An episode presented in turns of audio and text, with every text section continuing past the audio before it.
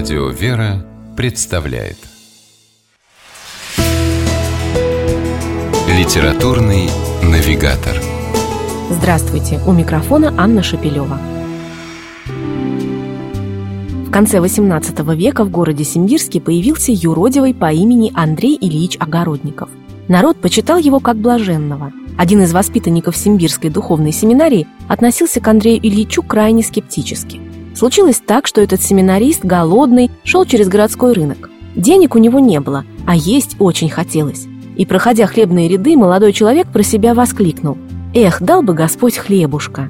В ту же минуту семинарист увидел Андрея Ильича. Юродивый на бегу вынул из своей котомки кусок булки, вложил в руку семинариста и был таков. После такого случая от скепсиса молодого человека не осталось и следа. Эту историю, любопытную и поучительную, рассказывает читателям архимандрит Феофан в своей книге «Неблаженные блаженные святые. Рассказы о необыкновенных подвижниках».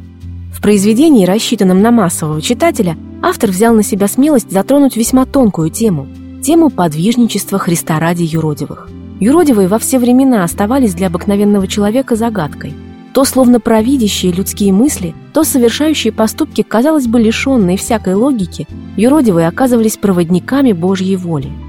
Их жизнью, непонятной с мирской точки зрения, двигало сострадание и любовь к людям. Архимандрит Феофан в своей книге «Неблаженные блаженные святые» доходчиво и просто показывает на примере великих блаженных и мало кому известных подвижников от первых веков христианства до XX века, в чем суть подвига юродства – Апостол Павел говорил о том, что мир, не захотевший понять Бога через мудрость, Богу угодно было спасти через кажущееся безумие юродства. Ведь юродивые принимали вид безумных добровольно, сознательно обрекая себя на насмешки и даже ненависть. Пример тому – блаженная Ксения Петербургская, которую родственники принудили к врачебному освидетельствованию, и оно показало, что Ксения разумна и психически совершенно здорова. Известную историю блаженной Ксении автор подробно приводит в своей книге – и также подробно рассказывает о святой Софии Хатакуриду, блаженной Ефросинии Калюпановской, юродивых Мише Самуиле и Иване Яковлевиче Корейше.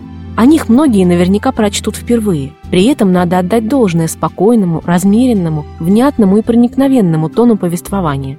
Автор постарался, чтобы рассуждения на довольно непростую для понимания тему не перегружали читателя. И у архимандрита Феофана получилось.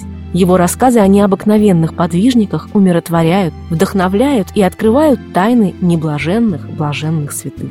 С вами была программа «Литературный навигатор» и ее ведущая Анна Шапилева.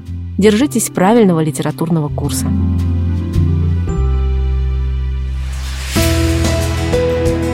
«Литературный навигатор»